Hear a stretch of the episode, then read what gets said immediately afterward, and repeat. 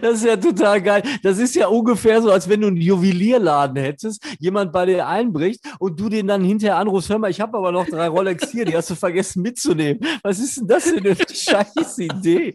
Ja, okay. Es geht um, was man hinterlässt, ja, im Leben. Und das sind ja dann in meinem Fall alte Tapes, Tapes bei YouTube. Ja. Disco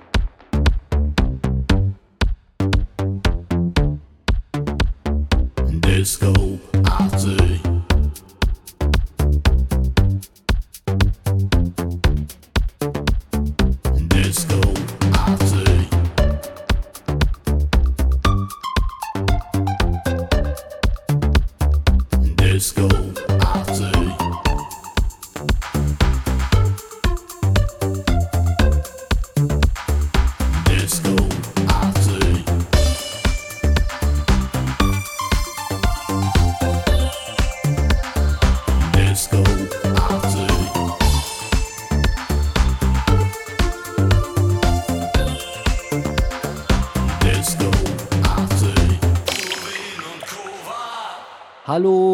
und äh, herzlich willkommen zum Purwin und Kova Podcast Disco 80. Hier stellen sich natürlich jetzt schon mal die ersten Fragen. Warum muss man unbedingt einen 80er Jahre Podcast machen? Was befähigt uns dazu, einen 80er Jahre Podcast zu machen? Und haben wir einfach zu viel Freizeit und wissen nicht, was wir damit tun sollen und machen deswegen einen Podcast? Äh, die Antwort auf diese Frage ist auf jeden Fall ja. Zum Podcast selber, ihr werdet hier ähm, in dieser Folge und natürlich auch in den kommenden Folgen äh, alles äh, hören, was ihr noch nicht wusstet über die 80er Jahre und vielleicht auch niemals wissen wolltet. Wir sind äh, durchaus befähigt, über die 80er Jahre zu sprechen. Wir sind beide Jahrgang 69 und äh, somit halt auch wirklich in den 80er Jahren groß geworden. Und ähm, wir freuen uns, äh, euch in diesen Folgen 80er Jahre Jahre Themen vorzustellen und uns mit den 80er Jahren nochmal zu beschäftigen. Und wir warten auf eure Ideen. Dazu kommen wir später aber nochmal, ähm, was ihr für Themen gerne hier behandelt äh, haben möchtet. Und ja, ich wünsche euch jetzt erstmal viel Spaß mit äh, Purwin und Kova Disco 80.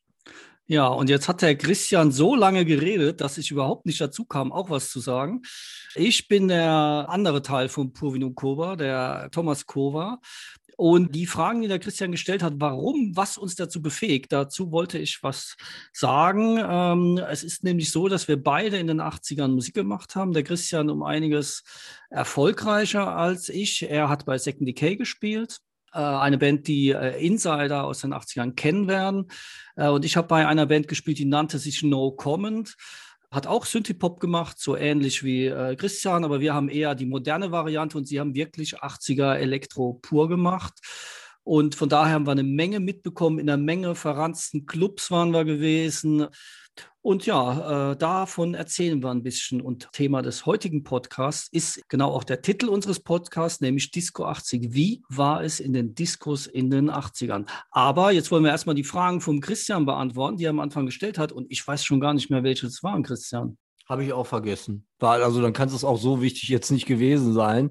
Ähm, aber vielleicht noch mal zu unseren Personen an sich. Ich bin Christian Purwin, äh, Sänger der mittelmäßig erfolgreichen Band Second Decay, die äh, tatsächlich äh, 1985 angefangen hat, äh, Musik zu machen. Damals noch in einer etwas anderen Konstellation, aber es, war, äh, es wurde wirklich das Jahr 1985 geschrieben, als wir begannen, äh, komische Musik zu machen.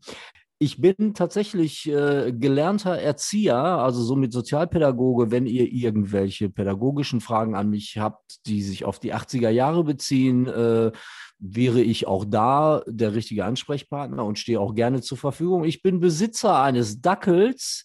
Der dritte wirkliche Hard Fact ist, äh, ich hatte in den 80er Jahren einen Top 10 Schlagerhit, ähm, wovon viele Leute nicht wissen, weil ich bis heute erfolgreich, äh, es erfolgreich geschafft habe, das äh, zu verheimlichen.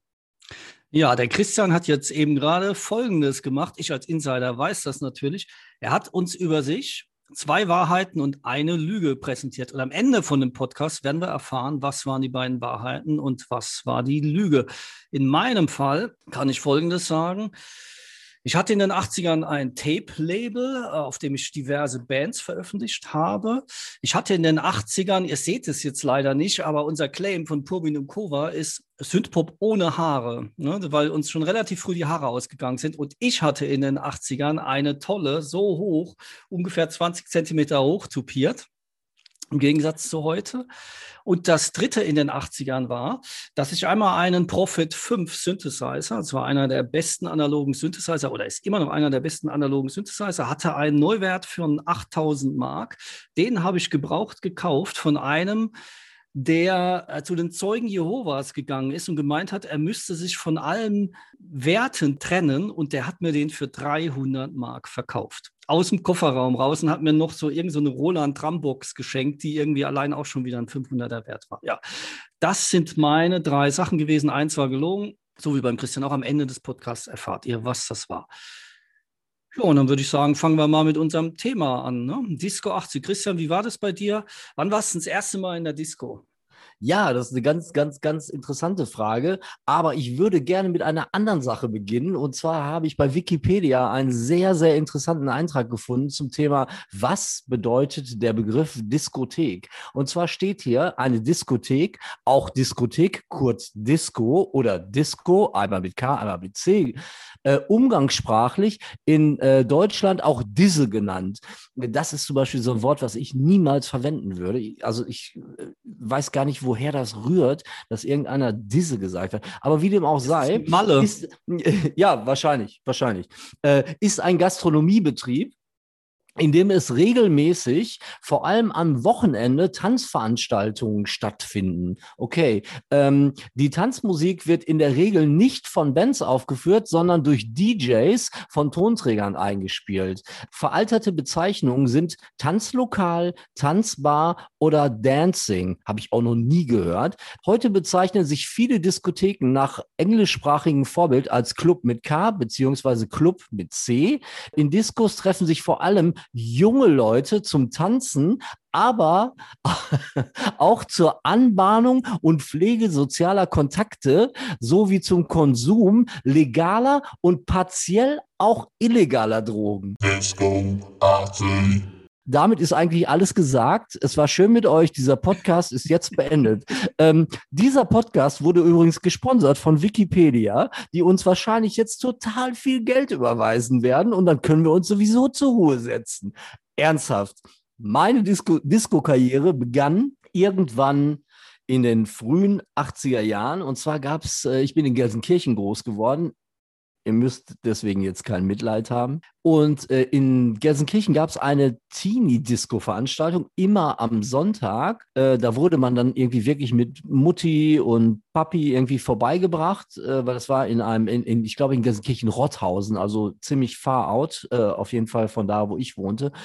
Und ähm, da gab es in der Disco Flash eine Teenie-Disco-Veranstaltung. Äh, das war wirklich tatsächlich meine erste Disco-Erfahrung überhaupt. Ich fand das total geil und das war echt auch super klasse, wenn man am Montag in der Schule den Leuten erzählen konnte, dass man am Wochenende, also am Sonntag in der Teenie-Disco war. Meine Beziehung zu Diskotheken hat sich dann in meinem Leben ganz, ganz drastisch verändert, weil ähm, ich war nachdem ich nach Dortmund gezogen bin, auch dafür bitte kein Mitleid, habe ich in einer Diskothek gearbeitet, auch ziemlich lange, also über Jahre hinweg. Und ähm, das war äh, in Dortmund die Live Station.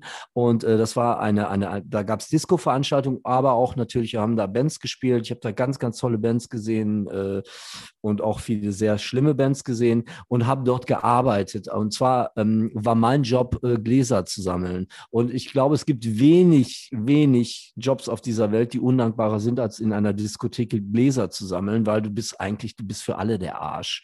Also äh, du, du entweder nimmst du das Bier irgendwie zu spät weg, da, äh, weil die Leute das stört, oder du nimmst es zu früh weg, weil noch was drin ist, aber auf jeden Fall bist du immer der Arsch und du gehst eigentlich auch allen Leuten nur auf den Sack.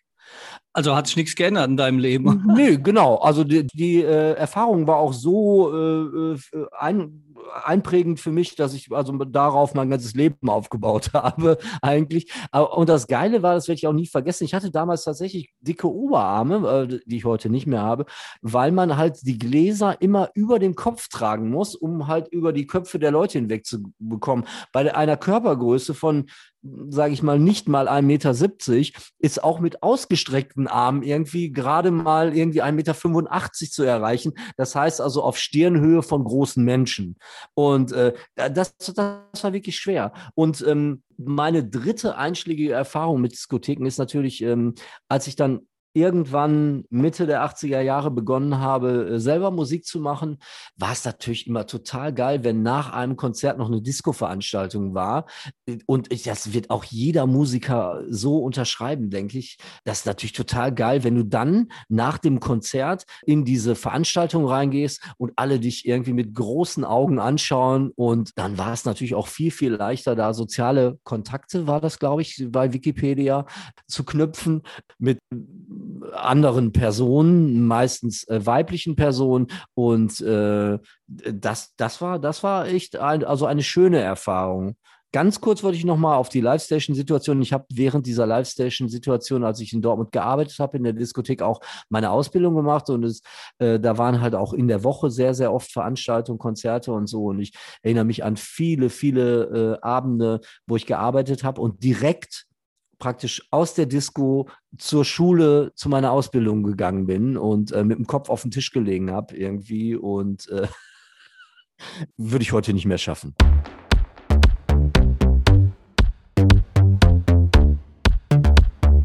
Disco 80. Gut, dann sage ich mal äh, meine erste Disco. Ich bin in Ludwigshafen groß geworden. Ähm, aus Ludwigshafen kennt man ja nur drei Dinge: Helmut Kohl, Daniela Katzenberger und äh, Styropor. Äh, das ist die berühmteste Sehenswürdigkeit von Ludwigshafen. Und dort äh, gab es eine Disco, die hieß Martinique. Da durften wir aber nicht rein. Wir haben es mehrfach probiert, hat nicht geklappt. Und dann sind wir in Mannheim haben wir uns gar nicht getraut nebendran. Und dann sind wir nach Wiesbaden zum Campen Campen gefahren und dort gab es eine Disco, die hieß Big Apple. Wir hatten damals keine Ahnung, was Big Apple ist. Haben uns noch gewundert, komischer Name für eine Disco. ne, Ob es da irgendwelche Äpfel gibt oder was auch immer. Und da sind wir reingekommen und waren so stolz. Wir waren da zu dritt, dass der eine Freund von mir gleich wieder rausgeflogen wäre, weil er so mit einem Freudesprung die Treppe runtergerannt ist. Und es äh, hat also eine Weile gedauert, bis wir dann in diese richtig verranzten Clubs kamen, in denen dann auch richtig gute Musik lief. Das ist immer übrigens das Problem gewesen. Ne? Je schlimmer der Club aussieht, desto besser die Musik. Das ist so meine Erfahrung, die ich gemacht habe. Und ich glaube, die gilt heute auch immer noch. Definitiv gilt das immer noch. Aber äh, was du gerade ansprichst, dieses, dieses Thema, ich erinnere mich an so viele Abende, äh, wo man praktisch den ganzen Abend in der Disco steht und darauf wartet, dass ein geiles Lied kommt. Ja, und das ist ja praktisch auch wie so eine Amöbe. Ja, also ist man ja da konditioniert und denkt, boah, jetzt war ein geiles Lied, jetzt könnte ich eigentlich nach Hause gehen, aber das macht man ja dann nicht, weil man denkt, es könnte ja noch ein zweites geiles Lied kommen. Und ich habe so viel Zeit in Clubs verbracht, wo ich eigentlich wusste, dass da nur Scheißmusik läuft, also nichts von dem, was ich hören will. Und dann hat man auch irgendwie den DJ dann belabert, irgendwie, dass er wenigstens irgendwie dieses eine geile Lied spielt. Dann war dieses Lied rum und man dachte, okay, jetzt stehen wir noch vier oder fünf Stunden bevor irgendwie, wo wieder Scheißmusik laufen wird. Warum wir das gemacht haben, ich weiß es in drei Teufelsnamen nicht. Wobei ich nochmal auf das Thema zurückkommen möchte. Warum geht man überhaupt in die Diskothek? Es ist ja ein seltsamer Ort mit viel zu teuren Alkoholpreisen, wo scheiß Musik läuft. Grundsätzlich, weil es läuft nie die Musik, die man selber geil findet. äh, womit ich wieder zu Wikipedia komme, dann können es ja nur die sozialen Kontakte gewesen sein. es war ja damals extrem wichtig, welcher Szene man angehört hat. Ja, oh, ja. und das ist eine Fragmentierung gewesen. Was du Wafer, was du Punker, was du, was du Popper, das hast du heute gar nicht mehr so. Und ähm, damals war das sehr einfach, wenn du eine bestimmte Art von Musik gehört hast, eine bestimmte Kleider getragen hast, dann hast du, warst du auch Teil dieser Szene. Und gerade diese ja. Gothic-Szene, in der wir dann viel Zeit verbracht haben, die war da immer relativ tolerant. Also tolerant soll heißen in den 80ern, wenn du da mit einem weißen Anzug in eine Gothic-Disco gegangen bist, dann bist du nicht gleich gleich zusammengekloppt worden. Ja, das war zum Beispiel in anderen Clubs war das anders. Ja, insofern äh, habe ich da eigentlich auch ganz positive Erinnerungen an die Diskos in den 80ern. Danach dann nicht mehr so, weil danach, da habe ich schon mit der Musik gar nichts mehr anfangen können. Ja, da war ja, das war ja auch, das war ja dann auch schon Techno und, und, ja. und, und House. Das hältst du ja auch ohne Drogen tatsächlich echt nicht aus über, über, über den ganzen Abend. Ne? Aber äh, das ist grundsätzlich äh, äh auch so, so meine Erfahrung. Also ich bin ja dann in Dortmund äh, gewesen und, und hier gab es irgendwie das Orpheum. Konntest du hingehen und da lief den ganzen Abend total coole Musik. Irgendwann kannte man auch die ganzen Leute, die da rumliefen und äh, hinterher dann bin ich sehr, sehr viel in Bochum unterwegs gewesen im Zwischenfall äh, oder in der Zeche Bochum, da gab es dann auch immer so einen schwarzen Mittwoch und so. Und da liefen dann auch schon echt coole Sachen. Worauf ich aber auch noch mal ganz kurz zu sprechen kommen wollte, äh, im Zuge dieser äh, schwarzen Szene und, und, und, und der Diskos und der Musik. Es gab für mich also wenig erhebendere Momente im Leben irgendwie, als wirklich ähm, irgendwann unsere eigene Musik in der Disco lief. Ne? Und, und ähm, am Anfang war das wirklich so, dass man sich irgendwie gemein machte mit dem DJ irgendwie und sich dann da irgendwie so rangeschleimt gemeint hat irgendwie und ähm, äh, äh, finanziell aufwendige Geschenke mitgebracht hat, irgendwie ein Jaguar oder irgendwie sowas, dass sie dann mal deine CD dann da gespielt haben. Nein, ernsthaft. Ähm, ähm, Gott sei Dank, ich äh, habe hab, hab dann einige DJs auch gekannt und die haben dann angefangen, unsere Sachen zu spielen. Und ich muss tatsächlich sagen, also äh, das ist ja wirklich auch so eine ganz schlimme Eitelkeit, aber das wird jeder Musiker irgendwie verstehen können. Wenn du irgendwo rausgehst und du stehst da und die spielen deine eigene Musik, das ist schon geil. Ne? Und die Leute gucken einen dann auch ganz komisch an, weil es gibt ja immer ein paar Leute, die auch wissen, guck mal, da ist der gerade. Ne? Also das ist schon cool, das hat mir sehr, sehr gut gefallen. Und teilweise weiß ich nicht. Hm, ich war sehr, sehr viel mit meinem Bandkollegen Andreas dann auch unterwegs und ich glaube, wir waren, wir haben auch immer genau auf diesen Moment gewartet, wo man das erhaschen konnte, irgendwie, dass die eigene Musik lief und einer Leute angesprochen. Das war schon, ist schon sexy, auf jeden Fall. Das fand ich auch. Ja, mein Highlight in der Beziehung war, das war nicht mehr in den 80ern, im Dorian Gray in Frankfurt. Da lief einmal Organic Life, also unsere allererste CD, die wir als No Com gemacht haben, noch selber finanziert damals, nachdem wir sie dann später an eine Plattenfirma gegeben haben, wo dann auch der Christian war. Und dem DJ dort, also Tala, hatte ich die in die Hand gedrückt. Äh, ich kannte den natürlich nicht, ne? Und der hat die gespielt. Und ich war dann auf der Tanzfläche und musste feststellen, dass der, dass der Song ist ja schon eigentlich schade. Ne? Du bist da auf der Tanzfläche, ist total geil. Und dann stellst du fest, hm, der hatte Längen, der Song. Echt, der hat das gespielt? Ja, der hat das gespielt. Ja. Das ist auch eine geile Sau. Ich würde den gerne mal kennenlernen. Also, Thaler, wenn du das jetzt hörst, irgendwie, also ich würde dich gerne mal kennenlernen. Äh, der ist doch tot. Ist der tot? Ich glaube, der ist tot, ja. Nein. Also, nee. Ist Thaler tot? Äh, weiß ich nicht. Also, ja, das werden wir nachher in den Podcast Notes. Ja. Werdet ihr das erfahren, ob der, wir reden von Tala 2X11, äh, der in den 90ern vor allen Dingen bekannt geworden ist, weil er Techno und aber auch IBM popularisiert hat und im Dorian Gray aufgelegt hat. Disco, die es auch leider nicht mehr gibt, am Flughafen Frankfurt. Die äh, Techno-Disco, die aber, bevor sie Techno gespielt hat, eigentlich härtere Elektronik gespielt hat, also IBM. Also in den Podcast Notes werdet ihr dann äh, lesen, ob das so stimmt oder nicht. Das wäre wirklich sehr, sehr, sehr, sehr tragisch. Also, äh, wie, also ich, ich habe da dahingehend jetzt nichts gehört. Also das äh, dass der verstorben ist. Aber was ich auch noch mal ganz kurz ansprechen wollte, das ist auch so ein Thema, was dich jetzt irgendwie nicht direkt betrifft, aber ähm, das kann sich ja heute überhaupt niemand mehr vorstellen. Man hat damals irgendwie in einer Disco gestanden, hat sich irgendwie ein äh, Bier geholt. Meistens war der Sound auch total scheiße, was auch noch, das wär, da können wir noch einen extra Podcast drüber machen, über scheiß Sounds in Diskotheken. Aber was total irre war, wir haben da gestanden und haben geraucht. Und zwar den ganzen Abend haben wir da gestanden und geraucht. Und und ähm, ich war irgendwann mal in der Zeit in einer Diskothek, wo man dann nicht mehr rauchen durfte. Und ich kann sagen, also der Geruch hat sich da definitiv nicht verbessert, weil es stinkt jetzt nicht mehr nach Rauch, sondern es stinkt nach Schweiß. Und äh, das ist nicht unbedingt angenehmer. Also ich, ich, ich fand es ich fand's geil. Also es war auch eine geile Kombi irgendwie mit, mit, mit, man hat ja damals ganz, ganz viele Nebelmaschinen auch zum Einsatz gebracht, weil es einfach cool war.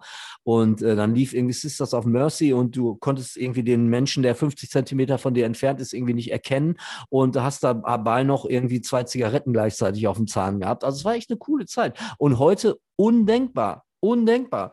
Irgendwie. Also schade, echt schade. Und das wird auch nie wiederkommen. Also ich tragisch eigentlich. Du jetzt wahrscheinlich nicht so. Ne? Das Problem war ja, wenn du dann da rausgegangen bist aus der Disco, die Klamotten haben gestunken. Das war ja, und wenn da noch jemand mit Febrés kam, dann wird es ja noch schlimmer. Ne? so. Gab es damals schon Febrés? Glaube schon. Ne? Das ist die zweite Frage. Also wie man ja. merkt, ne, wir, ja. wir bestechen ja. durch unser Halbwissen. Ja, ja. das wäre übrigens auch nochmal, das wäre jetzt auch nochmal die richtige Zeit für einen kurzen Werbeclip. Dieser Podcast wird äh, gesponsert von Febreze. Äh, Febreze beseitigt nicht nur unangenehme Gerüche aus Diskotheken, sondern auch äh, sehr wirksam im Intimbereich. Febreze. Ähm, Disco 80 wird gesponsert von Febreze. Wahrscheinlich haben wir jetzt eine kleine Tage am Arsch.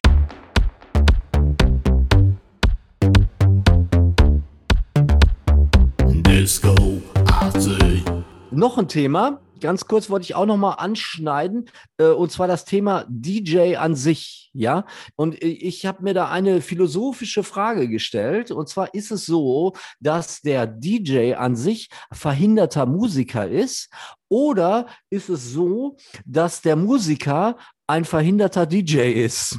Also ich, ich, ich finde, das ist echt eine philosophische Frage. Aber der Musiker war vor dem DJ. In dem Fall ist nicht Henne-Ei. Ja, das, das stimmt. Also im Mittelalter hat, hat dann irgendjemand mit seiner Laute da gesessen und ein Lied für das gemeine Volk zum Besten gegeben irgendwie. Und ähm, es gab ja noch keine Schallplatten, deswegen konnte das, das Lied auch nicht auflegen. Also es beinhaltet so ein gewisse, gewisses Maß an Tragik auch. Also so, weil die meisten DJs, die ich kenne, ohne denen jetzt was Böses unterstellen zu wollen, aber die wären, glaube ich, lieber Musiker geworden.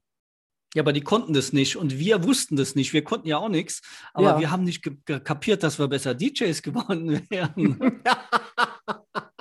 wir mussten uns alles mühsam erarbeiten, was wir ja, ja, ja, ja, haben. Ja. Und es wäre es wär verdammt nochmal wesentlich einfacher gewesen, einfach ein paar Schallplatten bei Last Chance zu kaufen ja. und irgendwie äh, coole äh, Indie-Musik aufzulegen, anstatt irgendwie sich einen Synthesizer zu kaufen, der auch wesentlich teurer ist, ja. Also jetzt erstmal in der Erstanschaffung und dann irgendwie diesen Größenwahnsinn irgendwie auszuleben und Musiker zu werden. Wie du ja sagst, auch mit null Plan erstmal von überhaupt gar nichts irgendwie. Das ist schon ziemlich verrückt. Aber tatsächlich muss ich sagen, also der DJ an sich hat ja so jetzt beim Publikum auch einen sehr hohen Stellenwert. Also es ist ja schon so, also ich, mein Freund Michael Zöller, ich hab dich lieb übrigens, aber der war damals wirklich irgendwie der Chef, der Chef im Ring, auf jeden Fall. Also du musstest Michael Zöller, das war der DJ aus dem Zwischenfall damals, du musstest den kennen und es, ist auch wirklich ein sehr, sehr netter und, und auch überhaupt nicht blasierter Typ, aber der hatte auf jeden Fall immer irgendwie, äh, sag ich mal, Vorsprung in, in Sachen äh, Knüpfen von Sozialkontakten auch. Also kann man nicht anders sagen. Eine Frage wollte ich noch wissen. Warst du dann, also hast du es ja vorhin schon mal so ein bisschen anklingen lassen, warst du denn in letzter Zeit noch mal in der Disco gewesen? Also in letzter Zeit heißt so bei uns ja in den letzten zehn Jahren. Ja, tatsächlich würde ich das jetzt nicht direkt als Disco betrachten, aber wir äh, haben ja jetzt vor der ganzen Pandemie-Geschichte auch das ein oder andere Konzert gegeben und dann halt war halt wieder diese Aftershow-Geschichte mit Disco und so. Aber mittlerweile bin ich echt eher so drauf, dass ich, wenn, wenn das Konzert vorbei ist, dass ich lieber im, Back, im Backstage sitze das, äh, und, und, und dann da irgendwie ein Bier trinke und mich mit Leuten unterhalte und, und, und Fragen beantworte, wie auch immer. Also ich, ich habe heute einfach nicht mehr so einen großen Spaß daran und so einen großen Thrill, mich dann irgendwie in der Menschenmenge zu baden. Also Menschenmenge sind dann so gefühlt 50 Leute, aber ich, ich, ich verbringe dann lieber die Zeit irgendwie im Backstage. Also ich heute, das ist mir alles irgendwie, ich bin froh, wenn das Konzert vorbei ist und das ist eigentlich auch die einzige Gelegenheit, wo ich irgendwie sowas noch mitbekomme. Ich weiß gar nicht, sind wir vielleicht auch schon zu alt, um heute in irgendeine Disco zu gehen? Ich weiß es nicht. Ich war mal auf so einer Revival-Party, das gibt es in Dortmund, im äh, Happy Ding Dong, da wird so eine Revival-Orpheum-Party äh, gefeiert. Und das sind halt wirklich echt alles Leute, die, da, die man von damals kennt. Und du kommst da rein und das ist halt wirklich eine total skurrile Szenerie. Du stehst den ganzen Abend da und denkst, hm, ich kenne den. Der war damals auch schon da. Aber der sieht jetzt 30 Jahre älter aus. Und Gott sei Dank ist es in diesem Laden so, dass da nicht so viele Spiegel hängen, weil sonst würde mir auffallen, dass ich auch 30 Jahre älter geworden bin irgendwie. Aber es ist schon ganz äh, eine, eine ganz skurrile Veranstaltung. Fand ich aber schon wieder ganz cool eigentlich. Aber Jetzt, dass ich wirklich dahin gehen würde, weiß nicht. Also in meinem Fall, ich war das letzte Mal an der Disco, abgesehen von unseren Konzerten, wie du schon gesagt hast, tatsächlich im Tiffany's in Mannheim. Der Name sagt schon alles. Das ist die Disco, in der in den 80er Jahren äh, angeblich Steffi Graf ein- und ausgegangen ist. Ich vermute eher, Boris Becker ist da ein- und ausgegangen, aber äh, äh, sie angeblich auch. Das war immer so eine Nobel-Popper-Disco, in die ich natürlich nie reingekommen bin, auch nie rein wollte also das eine bedingt ja dann das andere. Ne? Wenn man da nicht reinkommt, dann will man auch nicht mehr rein. Und irgendwann, ich glaube, das ist jetzt fünf Jahre her, bin ich mit ehemaligen Studienkollegen, einer von denen, der meinte dann, ja, lass uns ins Tiffany's gehen. Ich so, was, wie? Das ist doch aus den 80ern, das gibt es doch gar nicht mehr. Und er, doch, doch, doch, das gibt es immer noch. Diese Disco gibt es tatsächlich, die gab es schon in den 60ern. Und dann sind wir da rein und es ist immer noch so ein totaler Nobelschuppen, in dem äh, die sozialen Kontakte wie folgt geknüpft werden. Du musst einer Dame deiner Wahl eine eine Flasche Champagner an den Tisch bringen lassen. Äh, und natürlich nicht den billigen Champagner für 100 Euro, sondern den, der 380 kostet äh, in der kleinsten Ausführung. Und dann ist sie bereit, mit dir ein Gespräch je nach Champagner von drei oder fünf oder zehn Minuten Länge zu führen. Okay. Ich habe darauf dankbar verzichtet und ich fand dann, okay, dass dieses Prinzip rechnet sich anscheinend, weil da ist ein gewisses Altersgefälle inzwischen natürlich auch da. Ne? Also Männer um die 50, die sich das dann leisten können und die dann mit Frauen um die 20 den Champagner ausgeben. Und davon lebt dieser Lachen anscheinend schon seit sehr langer Zeit sehr gut. Das sollte man aber auf jeden Fall mal im Hinterkopf behalten. So, wenn gar nichts geht, weißt du, dann kannst du dich da auf jeden Fall nochmal nett mit irgendjemandem unterhalten. Also äh, schön. Aber auch interessantes Thema, wo wir, wo wir noch, das wir noch gar nicht angerissen haben, äh, Türsteher oder Läden, in die du nicht reinkommst. Also da muss ich tatsächlich sagen, da kann ich jetzt gar nicht mit großen äh, Erfahrungen aufwarten.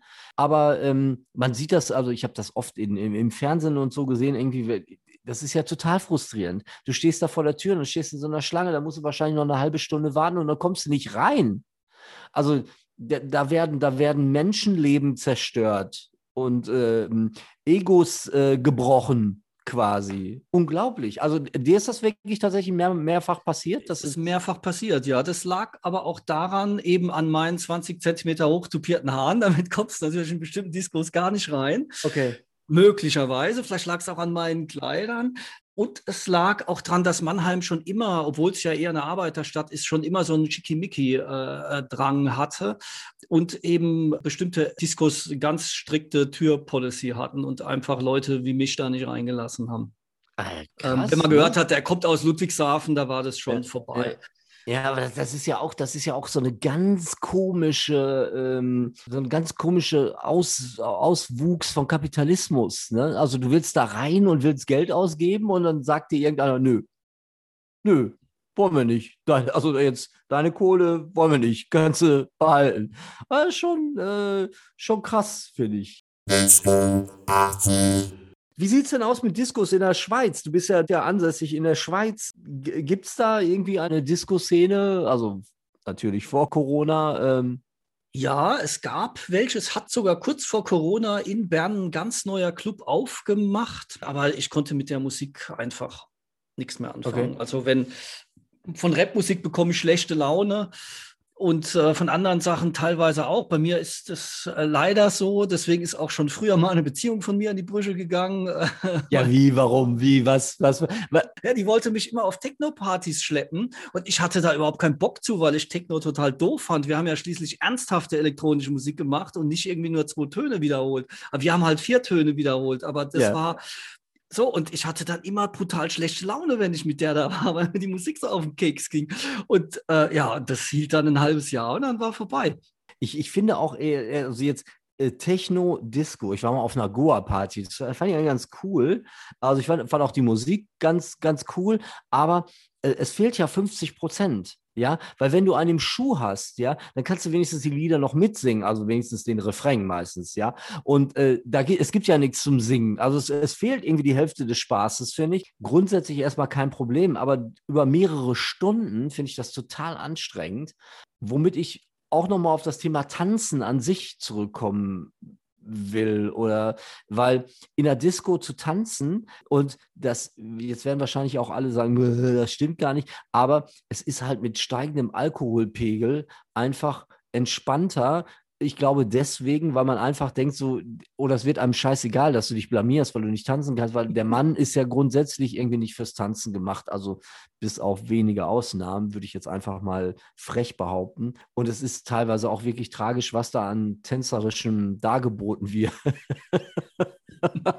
Aber äh, das ist äh, auch, auch da hätte ich heute ernsthaft Probleme, über, die, über diese Schwelle zu gehen, irgendwie, mich dann da hinzustellen und irgendwie dann irgendwie zu tanzen. Also, weil das ist schon, also das ist schon ein bisschen peinlich finde ich. Ja, finde ich auch. Aber wie du schon gesagt hast, also nach unseren Konzerten, da warte ich dann schon immer auf die ein oder anderen Song, auf den ich dann schon noch gerne tanze. Ja, auch wenn ich mir dessen bewusst bin, dass meine Fähigkeiten da sehr begrenzt sind. Aber darum geht es ja auch gar nicht. Es, äh, wenn du zum Hobby Fußball spielst, dann machst du es auch nicht, weil du glaubst, du bist der nächste Neymar, sondern einfach, weil es dir Spaß macht und weil in dem Moment Bock hast, äh, auf, auf eine Lederkugel zu kicken.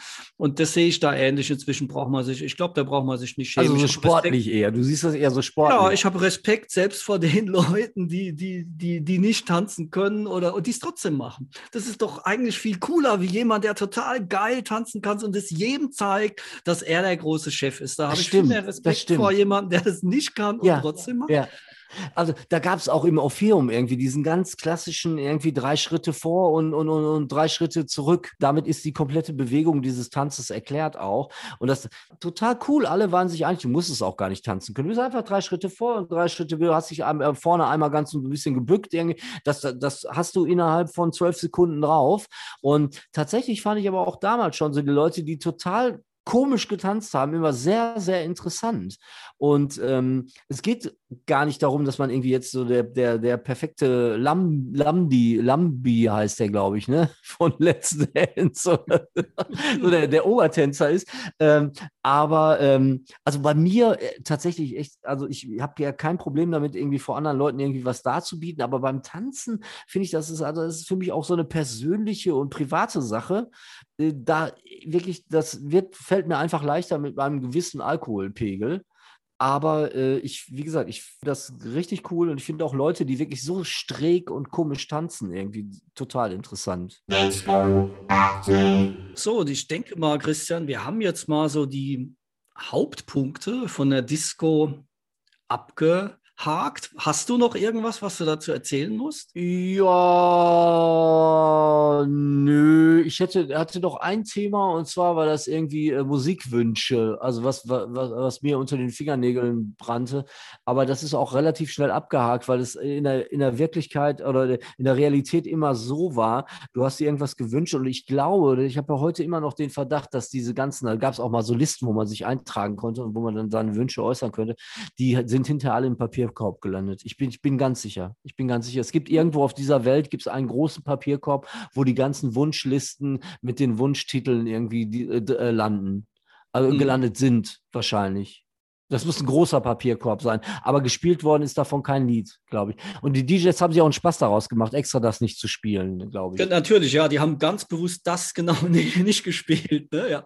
Mein letzten Musikwunsch, den ich übrigens abgegeben hatte, war, ich war auf, äh, ich bin ja nebenher noch Schriftsteller und war auf einem Verlagsmeeting in einer Karaoke-Bar äh, mit, mit anderen Schriftstellerinnen. Und da haben alle Karaoke singen müssen und ich sollte auch singen. Und äh, ich war dann so clever, mir von den einstürzenden Neubauten Yu Güng zu wünschen, weil es einer meiner absoluten Lieblingslieder ist. Und ich finde, jeder sollte das Recht haben, in der Karaoke-Bar sein Lieblingslied zu singen. Auf jeden Fall. Und äh, das hatten sie bedauerlicherweise nicht. Ne? Komisch. Wieder, ja, der hatte, Komisch. Der, der, wollte das auch nicht spielen, ja, nur weil er gedacht hat, ja, was soll das, ja. Komisch. Also ich, ich, dabei wäre wär ich mir jetzt sicher gewesen, dass es bestimmt eine einstürzende Neubauten CD nur mit Karaoke-Version gibt es ja. bestimmt. Ne? Ja, und dann, dann äh, die halber Mensch, die gibt es bestimmt komplett als Karaoke auch. also, ne? Das ist ja irgendwie das letzte Biest am Himmel und so. Das, das, das, das sind Titel, die sind einfach wie geschaffen für Karaoke. Also um das nochmal kurz abzuschließen. Und dann haben die mich natürlich weiter bedrängt und gesagt, ja, muss dir was anderes wünschen. Und dann habe ich halt, irgendwann war ich dann so weit, zu sagen, ja, dann irgendwas von Deepish Mode. Äh, und dann hat er tatsächlich Policy of Truth äh, gespielt und ich habe das dann angefangen zu singen und nach 30 Minuten hat er mich weggeblendet. Also einfach. Nach 30 Minuten, nach 30 Sekunden. Sorry, nee, nach okay. 30 Sekunden. okay, was war die Maxi-Version? Den ganzen also, Abend ja. war ich der Einzige, bei dem, bei dem abgebrochen wurde. Das ist ja eine Unverschämtheit. Dabei war ich gerade reingekommen. Ja, aber das ist auch, das ist auch ein, das ist auch echt ein Scheißlied zum Nachsingen. Also Policy of Truth. Also, ah das da dazu.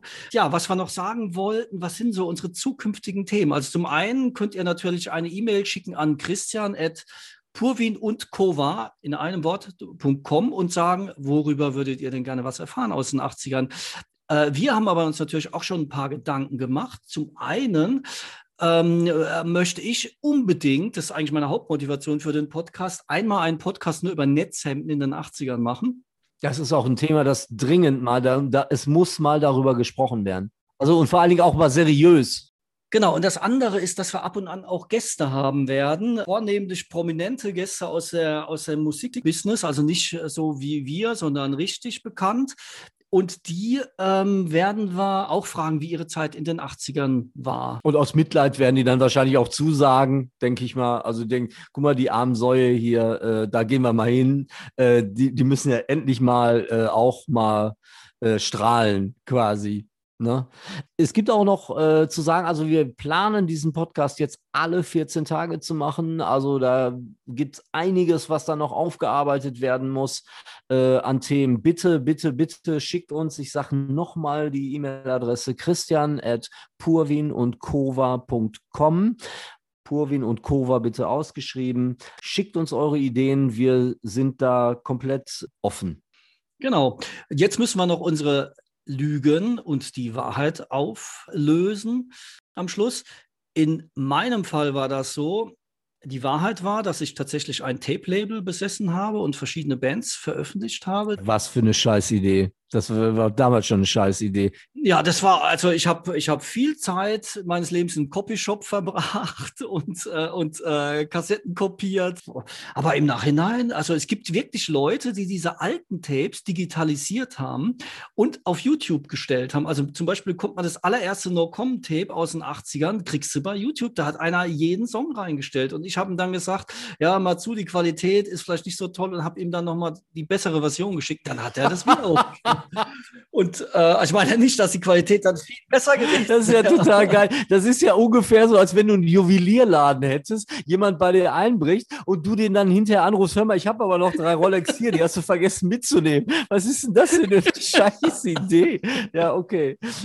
Es geht um, was man hinterlässt, ja, im Leben. Und das sind ja dann in meinem Fall Tapes. alte Tapes, Tapes bei YouTube. Ja. Und äh, der, der, die, die zweite Wahrheit war tatsächlich, dass ich einem Zeugen Jehova äh, für 300 Mark den Prophet äh, 5 abgekauft habe. Äh, den Preis hat er vorgeschlagen, also das war nicht meine Idee. Der ist bestimmt rausgeflogen aus dem Verein. Der steht heute noch und muss Wachtürme verkaufen. Und gelogen war äh, meine hochtupierte Frisur. Ich hatte das, meine Haare haben das nicht hergegeben. Ich habe alles probiert. Wahrscheinlich sind sie mir deswegen dann auch relativ schnell ausgefallen. Äh, ich habe also nie mehr als so drei Zentimeter hinbekommen.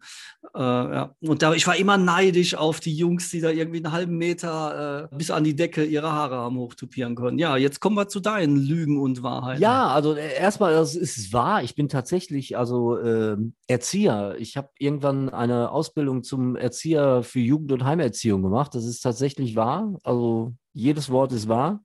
Und ähm, ich bin Besitzer eines Dackels. Das ist auch wahr. Was nicht wahr ist, ein Schlagerhit in den 80ern hatte. Aber ich stand kurz davor, weil ich wirklich äh, tatsächlich, das war allerdings dann auch schon Ende der 80er Jahre, ähm, irgendwann mal überlegt habe, ein Schlagerprojekt zu machen. Das sollte Chris Rosé heißen.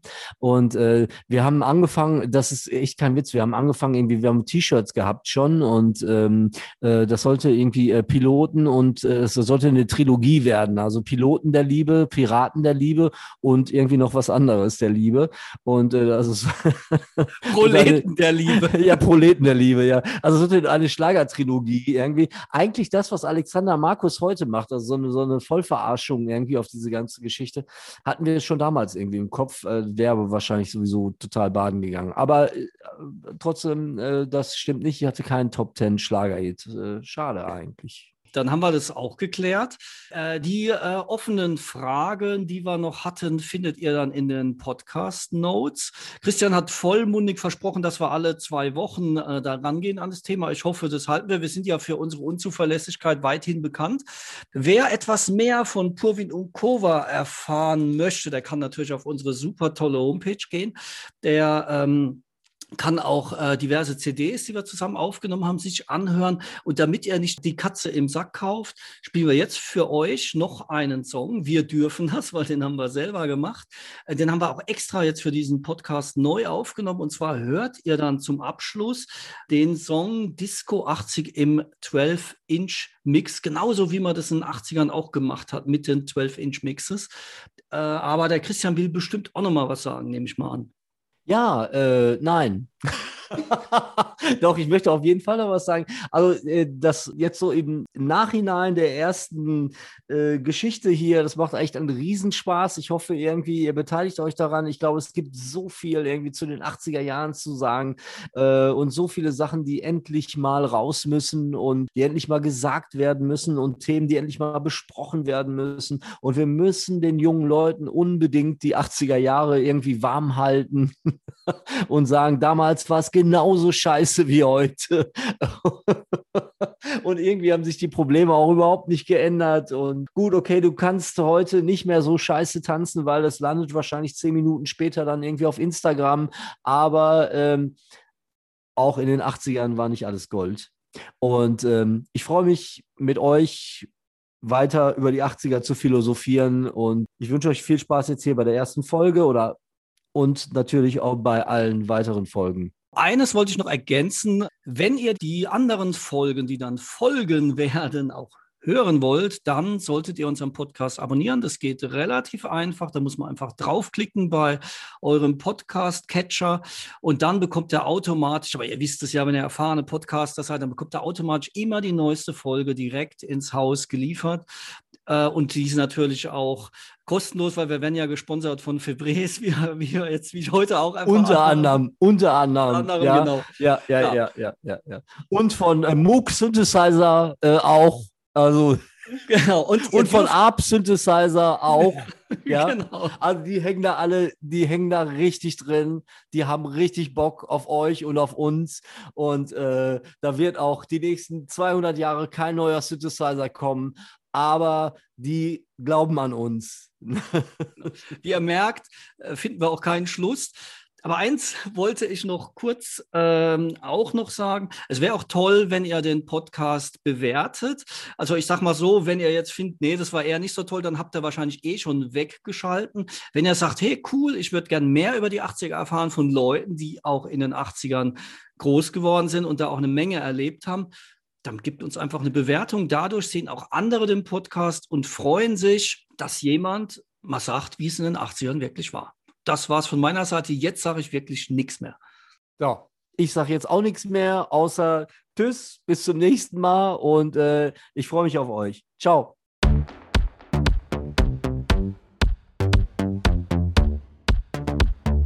Disco 80.